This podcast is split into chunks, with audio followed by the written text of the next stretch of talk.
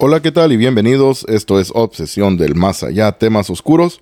Mi nombre es Aarón y en unos momentos me van a estar acompañando Benjamín y Luis. Pero el día de hoy les tenemos una gran historia que nos mandó nuestro gran amigo desde Argentina, Daniel el Vasco Legui. Esta historia se trata sobre su exploración del viejo hospital intermutual de Arzanda, en España. Y la historia dice así.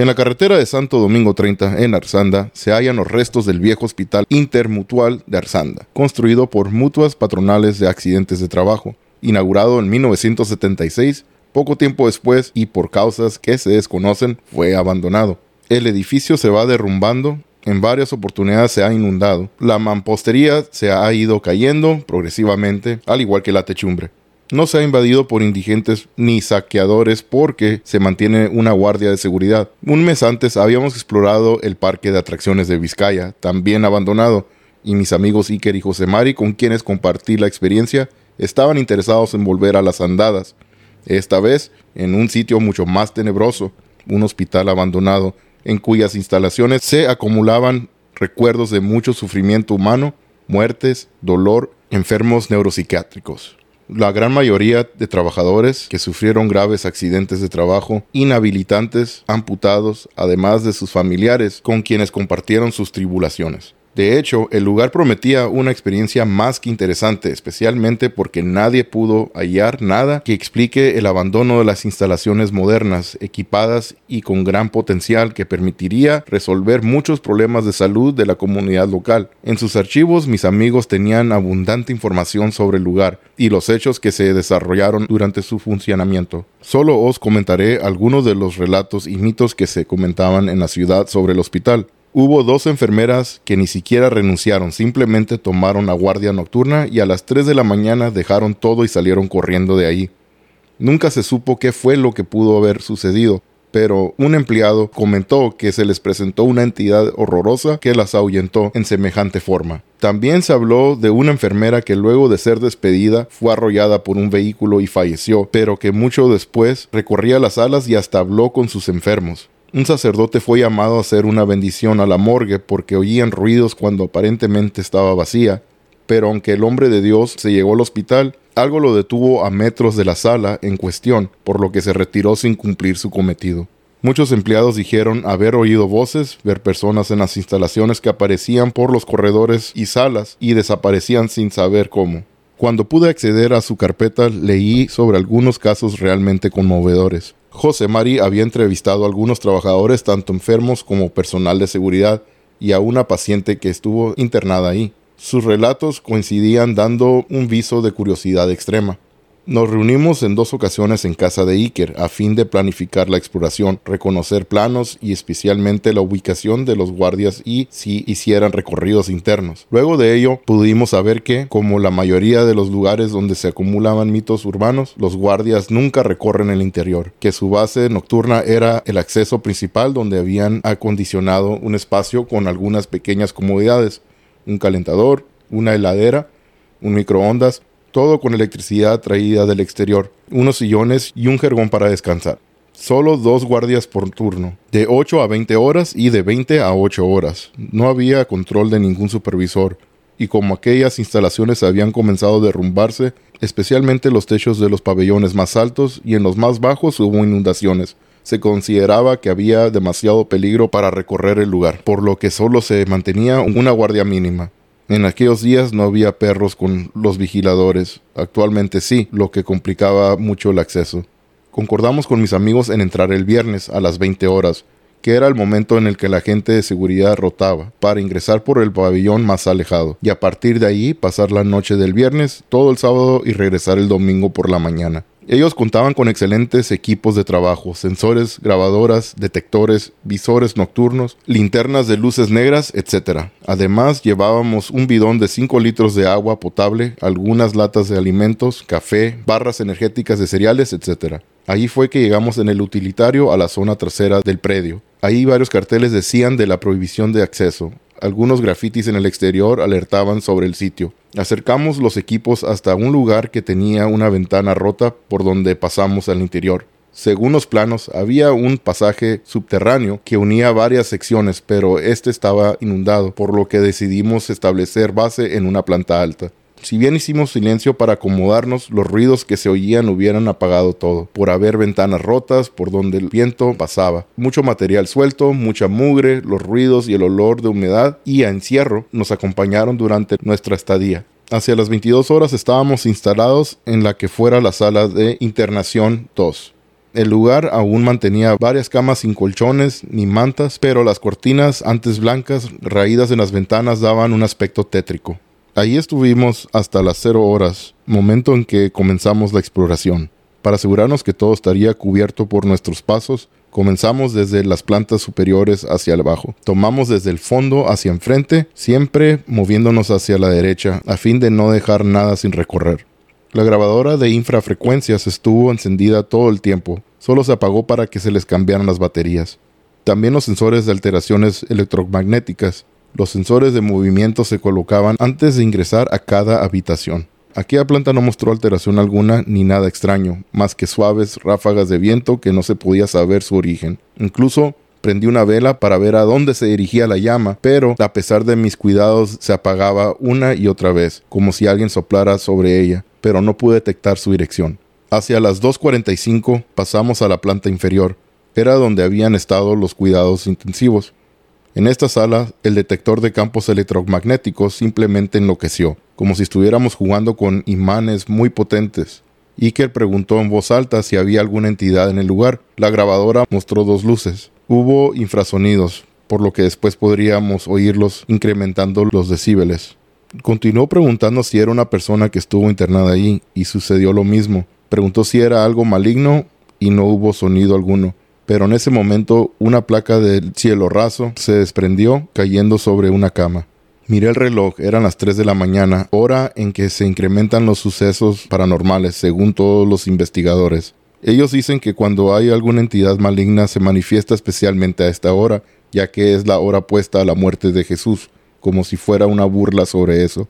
Realmente, el desprendimiento de esa placa era una cosa normal en un sitio abandonado, pero nos puso mucho más nerviosos. Debo contar que soy un tipo muy incrédulo respecto de esta actividad, que me gusta investigar más que nada para hallar respuestas a todo, pero también os aseguro que no hay explicación coherente para las sensaciones que podemos tener durante una exploración así. Un ejemplo de esto fue cuando pasamos a una habitación y las cortinas de la ventana se agitaban movidas por el viento, pero su aspecto daba una impresión de ser un ente. Fue solo un instante, pero nos dejó sin aliento. Cuando vimos que solo se trataba de aquel trapo raído, soltamos una risa casi histérica por el alivio. Nos pareció también y coincidimos los tres en la percepción como si de algún sitio se oyera una conversación pero no distinguíamos ni su origen ni lo que decían. Después lo verificamos con la grabadora. A eso de las cinco, llegamos a la office de enfermería del piso un pequeño lugar que mantenía un escritorio, un archivero, dos sillas y una caja de curaciones sin instrumental en su interior. En la puerta había una silla de ruedas. Iker bromeó con las películas de terror, donde la silla se mueve sola, y la empujó suavemente. Lo cierto es que fue un leve empujón, pero aquella silla oxidada rodó hasta el fondo del corredor, hasta detenerse en la habitación que inicialmente habíamos visitado. En el pequeño office descansamos un rato, Bebimos un café y oímos la grabadora de frecuencias normal. Solo se escuchaban ruidos comunes. Luego la oímos en frecuencia alta. Entonces aparecieron ruidos que normalmente no pudimos sentir. Era como el gorgojeo de alguien que se ahogara o que estuviera intentando contener un vómito. No encontramos explicación alguna. Volvimos a pasarlo en varias frecuencias y lo aceleramos, lo ralentizamos, los pasamos de atrás en adelante y solo oímos eso. Cuando retrocedimos a la grabación en la sala de cuidados intensivos, donde Iker realizó sus preguntas, el sonido fue igual. No se pudo identificar ninguna voz, solo aquel gorojeo que a esa altura de las cosas nos pareció aterrador. Con la ayuda del plano nos dirigimos a la morgue donde esperábamos hallar algún tipo de actividad paranormal. Realmente estábamos muy alterados. Antes de bajar a la planta en la que se encontraba, decidimos terminar allí y regresar en el momento que fuese. Quedarnos como habíamos acordado al principio no tenía objeto. Además, cuando un grupo de exploración urbana se altera por la situación, es conveniente finalizar de inmediato a fin de evitar errores que se malinterpretan y terminan en un fracaso o un fiasco como experiencia. Llegamos al corredor de la morgue y este estaba inundado, con al menos 18 centímetros de agua en su interior. Decidimos mojarnos los pies, pero levantar registros del, lugar. El agua estaba realmente helada, como recién sacada de un refrigerador. A pesar del tiempo no estaba tan frío en el exterior, la temperatura era de 10 grados centígrados. Nuevamente en el acceso al sensor electromagnético se alteró mostrando cinco de sus líneas rojas y haciendo parpadear las otras durante todo el tiempo. Esta vez José Mari realizó las preguntas en voz alta y la grabadora mostraba dos o tres luces. Algo estaba haciendo ruido. En el lugar estaba el refrigerador para cuatro cadáveres, al que se le habían quitado las puertas. Todos los espacios estaban vacíos, una mesa metálica estaba en el centro, sobre ella un viejo periódico. Salimos de ahí buscando nuestros equipos, cargamos todo y salimos por donde habíamos entrado. Eran las 11.45 horas. Cuando llegamos a casa de Iker, bajamos el material, nos duchamos, nos cambiamos, almorzamos y verificamos todo lo grabado, en sonido y en video. Los sonidos fueron los que antes he descrito. Ninguna palabra reconocible, solo ruido. En cuanto a los videos, mostraban todo nuestro recorrido, algunas sombras que no pudimos identificar, algunos reflejos muy extraños que ni siquiera eran reconocibles, viéndolos cuadro a cuadro, pero nada más. Lo cierto es que cuando intercambiamos opiniones, los tres coincidimos en que, aunque no lo pudiéramos probar con evidencia, era seguro que allí había algo, una entidad de algún tipo capaz de alterar el campo electromagnético, de emitir gorjeos infraudibles, una entidad inteligente, pero solo tuvimos esa percepción, además de una sensación de angustia que tuvimos los tres en todo momento. Cualquier investigador paranormal Tal vez tenga otras explicaciones o quizá pudiera haber conseguido evidencia contundente de esto, pero por desgracia no fue nuestro caso. De todos modos, creo que como experiencia es bastante singular e interesante para los que gustan de las exploraciones urbanas. En próximas entregas les contaré de algunas exploraciones que he realizado en otros sitios. Espero que les gusten leerlas como a mí haberlas realizado. Muy buena historia, ¿verdad? Porque ya es, no es la primera que nos manda Daniel, pero todas las, que, las historias que nos ha mandado han sido exploraciones muy interesantes. Este, en este caso fue un hospital abandonado, que como la misma historia lo menciona, que es, el hospital es un lugar donde siempre vamos a, curarnos cuando pasa algo malo, una, te lastimas, estás enfermo, así que ya está ese sentimiento en el mismo edificio este. Es un sentimiento que se queda allí, ¿verdad? Un dolor. Y es la verdad, es un, lugar, que casi nunca queremos ir, la es Un lugar, exactamente. No queremos ir por nosotros mismos o porque alguien esté ahí de familiar, ya sabes, es un lugar que no nos gusta visitar. El, hospital es cuando vamos porque es por necesidad de que nosotros necesitamos ir o de ir a visitar a algún familiar que esté enfermo a mostrar el apoyo, ¿verdad? Y, pero sí, obviamente, como dices tú, es algo que a nadie nos gusta, ¿verdad? nadie nos gusta ir al hospital. No, y luego se, se impregna de muchas energías, ¿no? El lugar. Los hospitales, pues, de personas cuando fallecen ahí, ¿no? Ok, vamos a, platicar un poquito, quiero ver qué, qué es lo que piensan ustedes de esto, porque el hospital este fue inaugurado en 1976 y por alguna razón desconocida que no se sabe hasta en estos momentos, de que el hospital este de repente cerraron, cerraron y, ya no se supo por qué, ya no volvieron a abrir, cerraron la cuenta que salieron de ahí y dejaron todo porque todavía quedó todo el equipo, todos los instrumentos de médicos, quedaron todo, todas las cosas quedaron ahí y se cerró, ya no se supo la razón por la que pasó eso. ¿Ustedes qué creen que haya pasado? ¿Qué les parece? Pues algo, pues realmente muy fuerte, ¿no? porque se me hace muy extraño eso. De hecho, nunca lo he escuchado algo así, ¿no?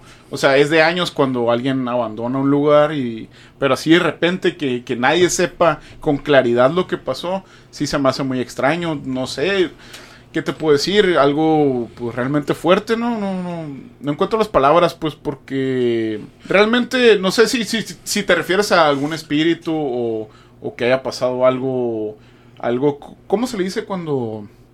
Uh, cuando falla el médico, pues... Uh, negligencia. Negligencia, negligencia en la práctica. Pues tal vez a lo mejor varios ha pasado eso que pues, doctores del trato a las personas ¿verdad? de parte de los doctores o enfermeras. Sí. También lo que no sabemos del hospital de, puede ser del gobierno algo así no que haya pasado algo y por algo lo cerraron por cuestión económica eh, ajá cuestión económica ese tipo de ah, cosas. buen punto ese también puede ser puede ser pero se me hace raro de que pues nadie supo la razón al menos solamente ajá, no explicaron solamente las personas encargadas del hospital en ese momento en ese tiempo los van a saber. imagínate los trabajadores que les digan hey se les acabó el trabajo así de repente. Y que no les digan por qué, ¿verdad? por qué razón, nada. una razón. Pero entonces, aparte de eso, los trabajadores, a varios trabajadores se, escucha, se, sabe que o está documentado de que pasaron varias ah, diferentes cosas que tenga que ver con lo paranormal. En este caso, los trabajadores o mismos enfermos, pacientes, tuvieron unas experiencias, ¿no? De que se les aparecían, escuchaban voces,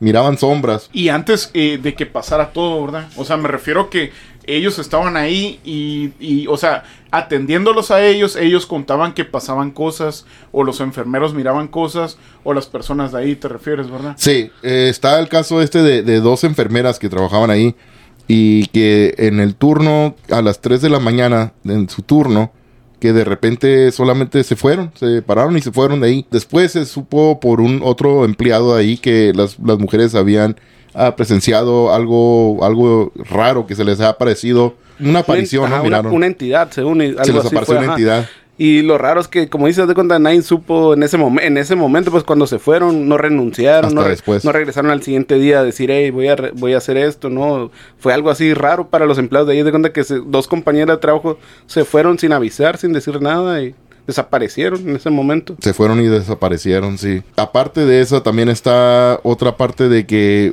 José Mari, que es uno de los compañeros de Daniel, que fue parte de esta misma exploración, era José Mari y eh, Iker. Ah, pero José Mari creo que fue el que entrevistó a varios trabajadores, Ex empleados de ahí. ex empleados de ahí, después de que se cerró el- lugar, a varios ex empleados y ah, pacientes.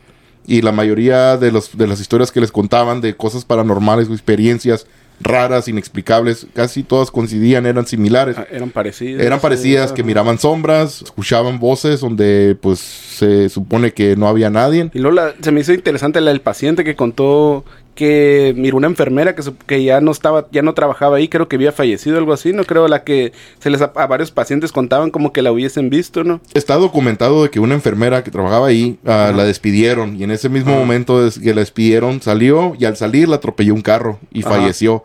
Y se dice que esa enfermera que se aparece en este hospital que es, es, es esta misma. Ah, y varios pacientes, ajá, la- le- que le varios pacientes que la han fue mirado. que fue a su cuarto como si toda trabajara ahí, ¿no?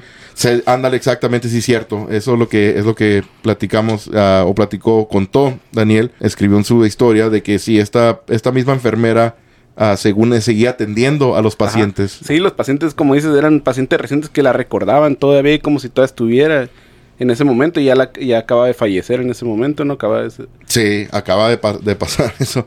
Bueno, O sea, qué después de morir seguía haciendo su trabajo, ¿no? Después de morir, sí, sí. También, como les digo, era José Mari, Iker y Daniel los que hicieron esta investigación y, y comentó Daniel de que José Mari y Iker tenían a bastante equipo, de verdad, de, de investigación, que eran grabadoras de, de voces y tenían sus linternas, creo que cámaras también de video, también sensores, ¿no? De, de- y ah, detectores de energía electromagnética. Y que en, en varias ocasiones el, el detector este, el medidor de energía electromagnética detectaba bastante energía de repente en, en diferentes lugares, pero que, que estuvo muy activo esa noche. Sí, mira, porque con esos aparatos realmente, pues nosotros que los usamos, siempre que, que miramos algo medio extraño, ¿no? O por decir así, algún ruido o algo.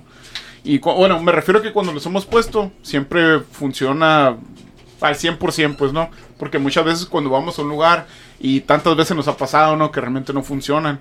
O sea, cuando funcionan realmente, sabemos que hay algo ahí, ¿no? No lo difícil como que nos contó Daniel en ese momento, ¿no? De la investigación, de haber entrado al lugar, porque en ese momento había, ya había perros, como dicen, cuidando ahí, había guardias en ese momento, ¿no? En el momento de aventurarse, pues a entrar al lugar. Sí, eh, ¿sería muy grande este lugar o, o sería pequeño el hospital? Bueno, es porque siempre los hospitales son grandes, ¿no? Por lo, lo general, sí, son, son, son grandes, el tamaño, ¿verdad? Sí, Bastante para amplio. atender varios, ahí lo hay diferentes, ¿cómo se, doc- ¿cómo se puede decir? De doctores, diferentes urgencias, ese tipo de Muy, cosas. pues. muy interesante de explorar, ¿no? Lo que son hospitales. Como Sí, que me- siempre hay mucha energía en esos lugares. Sí, me tocó, me tocó a mí investigar un hospital, a mí una vez, un hospital abandonado en Ajo, Arizona. Y también es, es algo diferente. Y eso era un hospital, estaba de tamaño, era bastante amplio también. Era un lugar de dos pisos y tenía subterráneo, donde en el subterráneo era donde tenían, donde era lo que es la morgue abajo. Ok, sí, sí. Y en ese lugar se sentía bien diferente el ambiente. En, en el subterráneo, sí, más diferente a lo que era el primer piso. En el primer piso me acuerdo que había un lugar, un cuarto de, de pacientes que me sentía bien cómodo. Entraba en ese lugar y me sentía como si estuviera en casa, no sé, sentía una tranquilidad, algo bien raro. Y en ese mismo piso, en el primer piso, A, a un lado de lo que era la cocina, recuerdo que había otro, otro cuarto ahí, no recuerdo de qué era. No sé si era el, el cuarto de descanso de los doctores, no sé. Pero entraba en ese cuarto y en ese cuarto también sentía algo bien pesado, sentía algo como un temor por dentro, no sé por qué. De, de repente entraba y sentía eso, como que no debería estar ahí.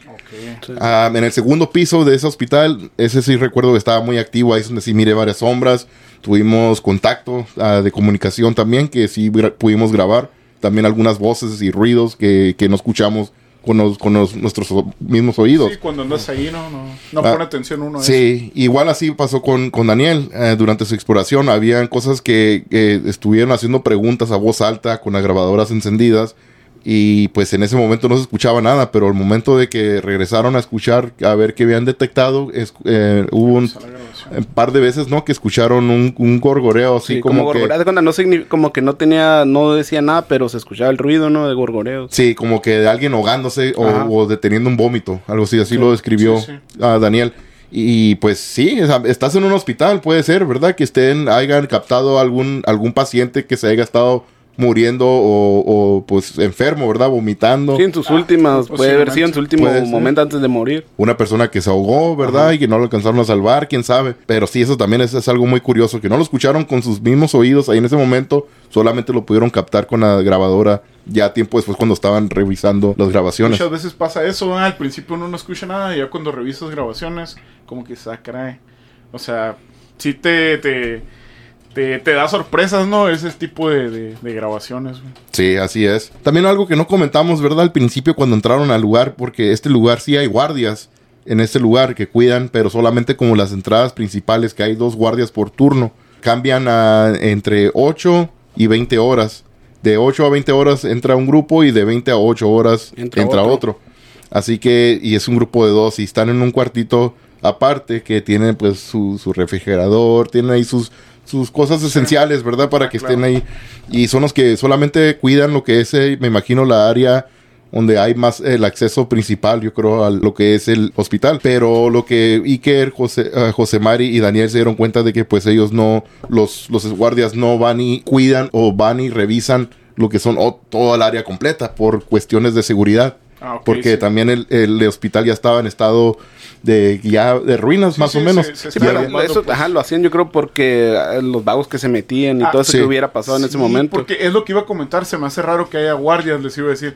Pero sí es cierto, ah, pues es por seguridad que no se meta gente ahí o hacer su, su- sus fechorías, ¿no? Por así decirlo. Sí, y de hecho es algo que también comentó, que, que porque también estaban todos los instrumentos, la mayoría del equipo del hospital, todo ya estaba ahí, no, no estaba tan vandalizado el lugar, por la razón de que estaba, es un poco peligroso pues el entrar ahí, está, hay seccio- secciones que están inundadas, otras partes del, del techo se están cayendo. Vidrios también de ventanas que Están- están quebradas que es- había en ese lugar. Sí, exacto. Y pues sí, es por cuestión de seguridad. Yo creo también hasta los mismos ah, personas que se quieran meter a hacer algo, algo malo, pues no, no lo hacen. Sí, por eso esa razón. de eso lo que nos contó también Daniel fue que según ellos entraron como sin hacer ruido, pero era imposible eso porque había vidrios en el piso, Sí. había ruidos del, de las ventanas que se movían, el techo, como dices, haciendo unos ruidos también. Y Daniel, José María y Iker, pues se puede decir que son ya tienen experiencia en ese tipo de cosas, así que por eso ellos, pues con toda la seguridad y todo, ah, entraron por un lugar donde los guardias no lo pudieron ver. Pero pues sí, ellos ya, ya tienen, ya tienen su experiencia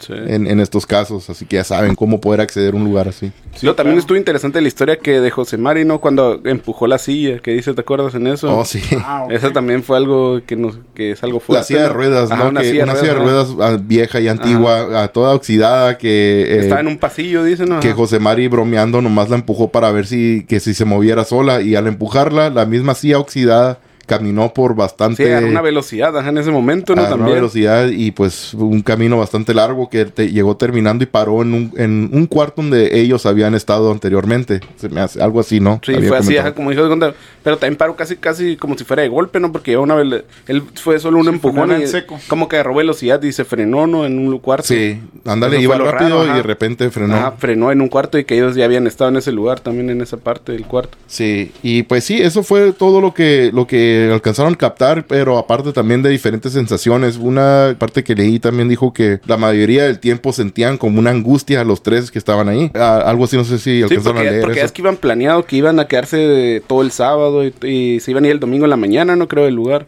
Es que también estaban en, una. pararon de repente, ¿verdad? la investigación la terminaron por una razón de que estaban en un lugar donde se estaba poniendo más fuerte el ambiente y de repente cayó algo del techo, ¿no? Y que cayó una cama, cayó, arriba una, cama.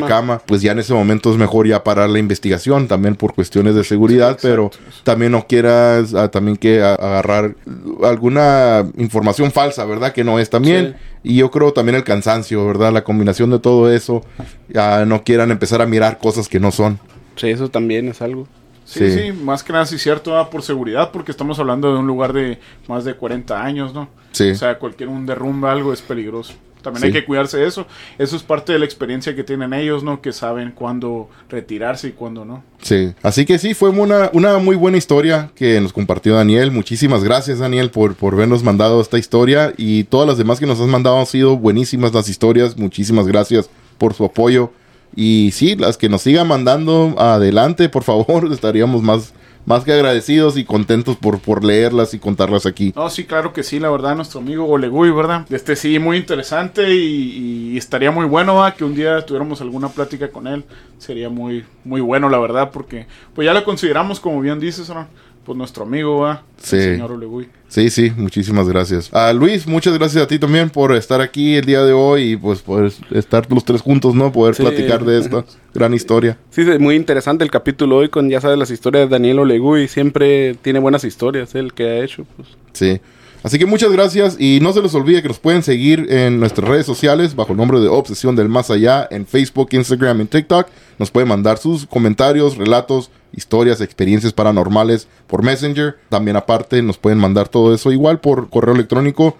Ese es obsesión del más allá 1 arroba gmail.com. Obsesión del más allá número 1 arroba gmail.com. Para YouTube nos pueden encontrar bajo el nombre de Obsesión del Más Allá sin censura. Y para el podcast somos Obsesión del Más Allá, temas oscuros donde nos pueden descargar en las plataformas más populares. Muchísimas gracias y nos escucharemos pronto.